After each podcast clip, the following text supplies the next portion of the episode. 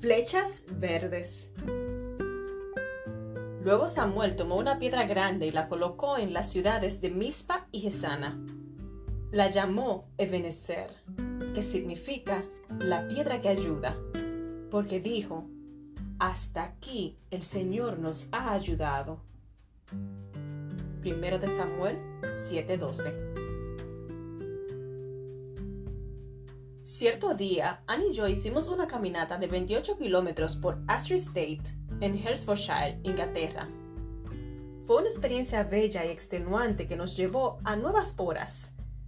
Al caminar por el sendero limítrofe, atravesamos bosques milenarios cubiertos de ajo silvestre en flor. El sendero está señalizado con flechas verdes. Cada vez que encontrábamos una flecha, Anne la tocaba y daba una suave palmadita, como diciendo, sí, seguimos por el camino correcto. Es difícil explicar la alegría que sientes cuando, al hacer senderismo, encuentras una señal que confirma el camino. Al final de la caminata, aunque ya arrastrábamos los pies del cansancio, aún nos quedaba energía para gritar y aplaudir cuando activábamos una flecha.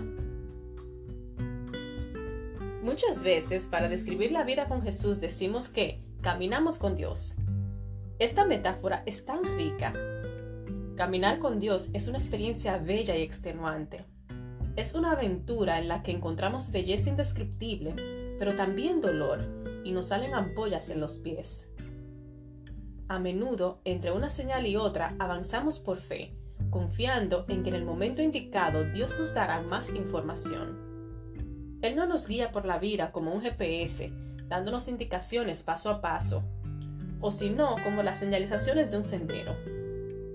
En Cómo discernir la voz de Dios, la escritora estadounidense Priscilla Shirer lo describe de esta manera.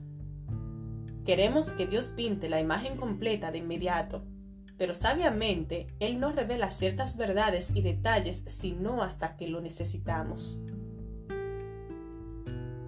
Por eso, cuando vemos una señal que confirma el camino, es importante acostumbrarse a marcar ese momento en la memoria Darle una palmadita a la flecha nos ayuda a recordar mejor y a no desesperar en los días en los que nos sentimos perdidas.